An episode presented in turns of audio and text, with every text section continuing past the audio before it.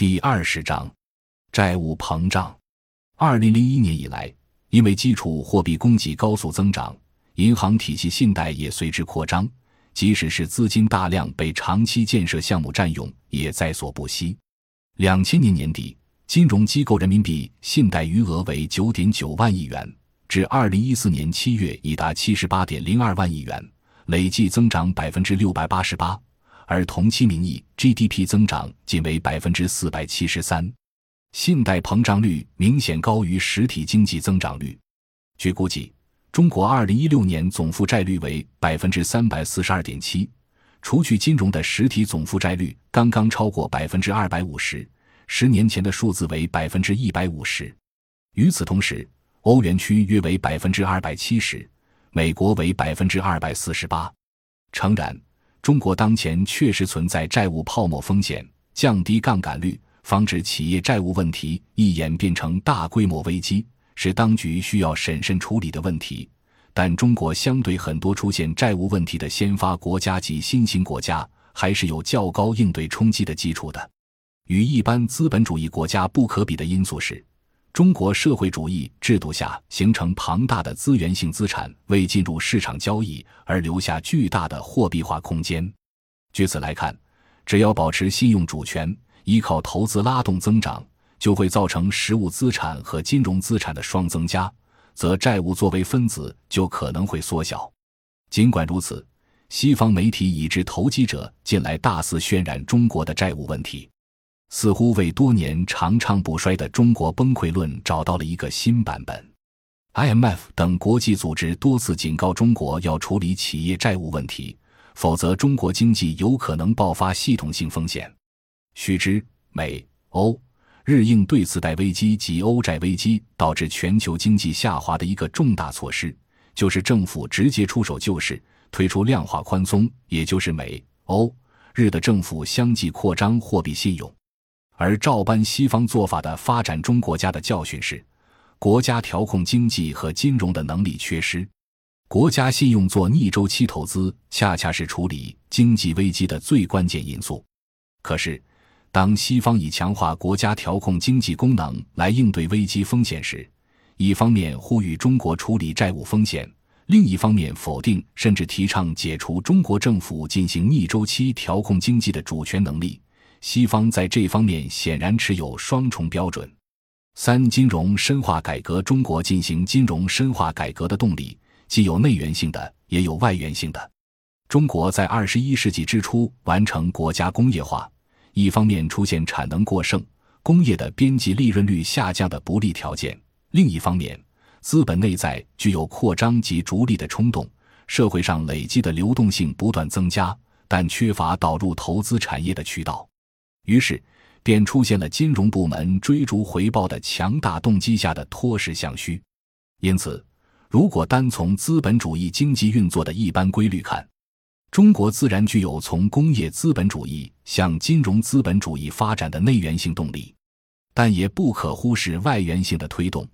实际上，二零零一年以来，国际直接投资及热钱涌入，造成大量的贸易盈余。迫使中央银行以外汇占款形式注入的基础货币供给高速增长，超越实体经济增长的速率。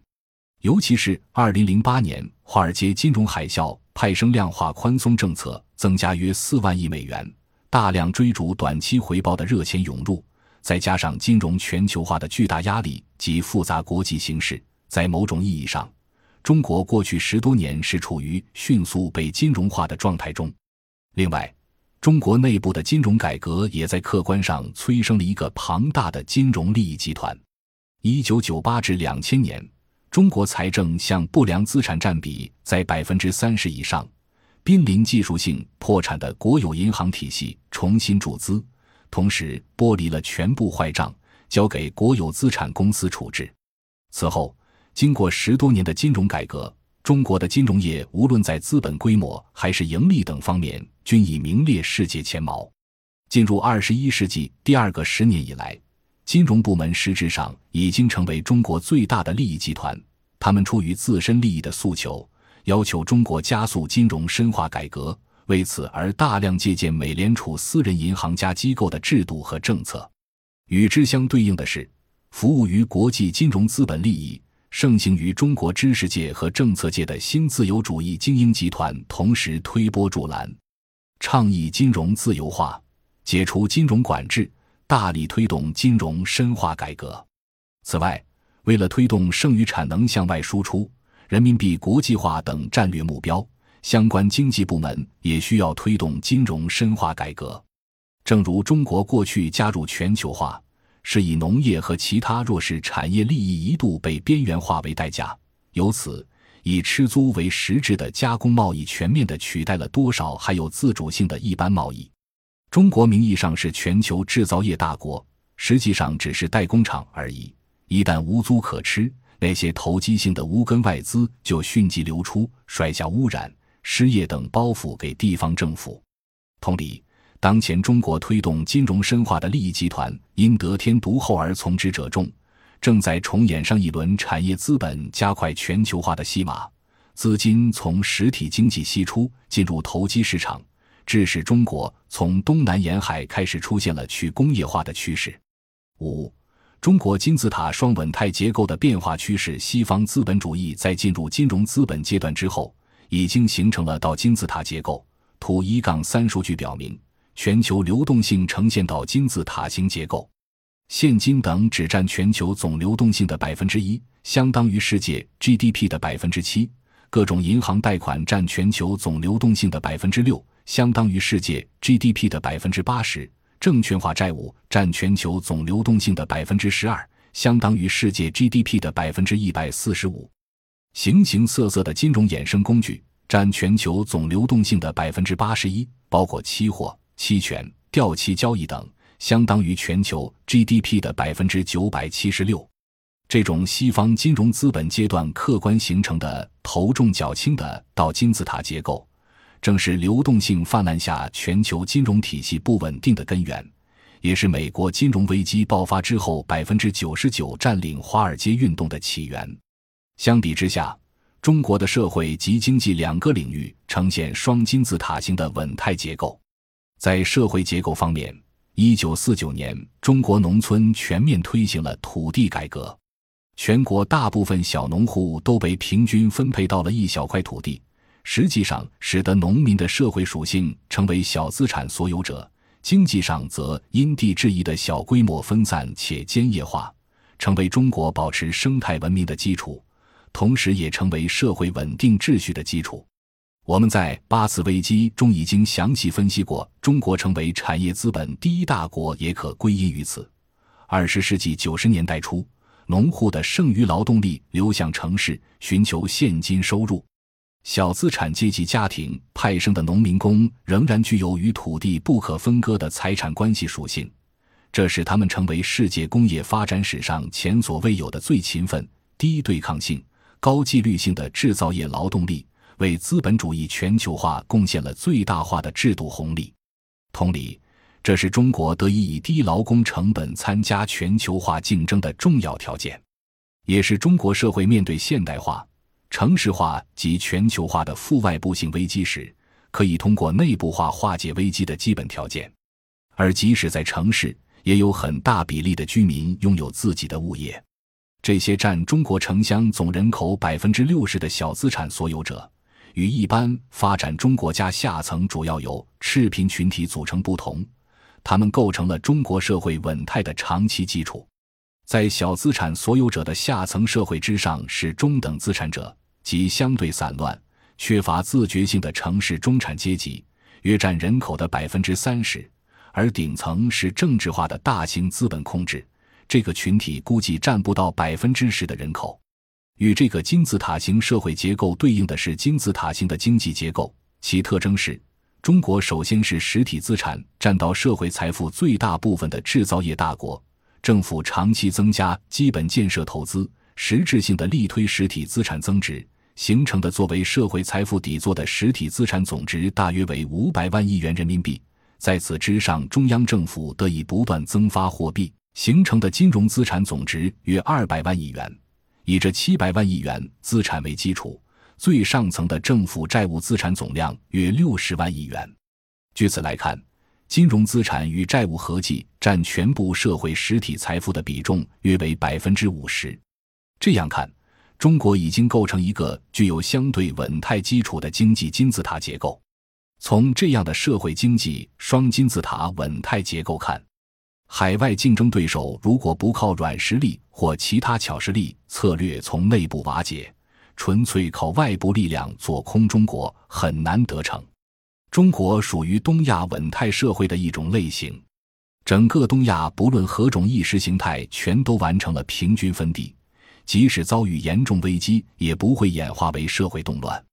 例如，日本一九九零年以后，虽然经历了二十五年的经济衰退，但仍保持了长期的社会稳定。这表明，东亚稳态结构和西方社会经济制度不一样。金融本来就是当代资本主义的核心。产业资本在一般市场条件下的形成离不开金融。当金融资产和债务跟实体资产还是呈金字塔式的比例结构时，工业资本主义还可以保持在一定程度的稳态中运行。但随着金融深化加速，一旦金融资产和债务过度膨胀，经济愈益虚拟化，最后变成倒金字塔型结构，金融危机爆发就是规律决定的必然结果。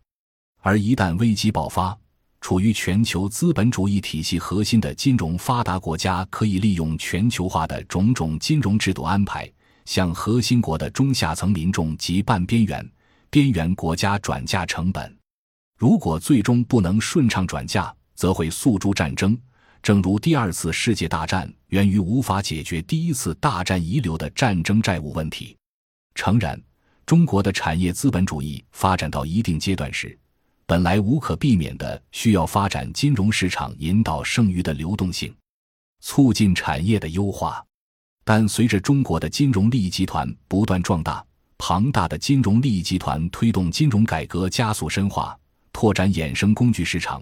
热衷于从各种核心国家照搬的金融创新，极力挣脱较合理的金字塔型比例约束，最终可能如同核心国家一样，金融异化于实体经济。甚至反过来绑架实体经济，这是从内部瓦解中国双稳态结构的潜在力量。一般资本主义条件下的金融深化是一种极少数人的现代化进程，需要压制百分之九十九来维护其利益的现代化上层建筑，制度成本必然大增。纵观西方金融发展的历史，金融化的过程总是与公共债务的急剧膨胀并行。如果以政府债务为表征的上层建筑制度成本过度膨胀，变成倒金字塔结构，经济基础最终将无法承受，从而爆发危机。金融深化也必然触动财产关系。以中国的农村土地制度为例，中国农村传统的村社土地共享制度，一直是中国社会保持稳态的基础。当前有关土地流转的讨论，我们要保持清醒。在种种意识形态及经济理论包装之下，符合外部金融资本核心利益的政策，就是推进农村土地的货币化、商品化及金融化。一旦财产关系改变，社会关系也会发生改变。如果改变这种农户与村社为两级产权主体的土地制度，农村势必失去过往数十年作为社会稳定器的作用。换句话说。只要允许目前金融深化改革的趋势向农村蔓延，中国的社会及经济双金字塔稳态结构将不复存在。感谢您的收听，本集已经播讲完毕。喜欢请订阅专辑，关注主播主页，更多精彩内容等着你。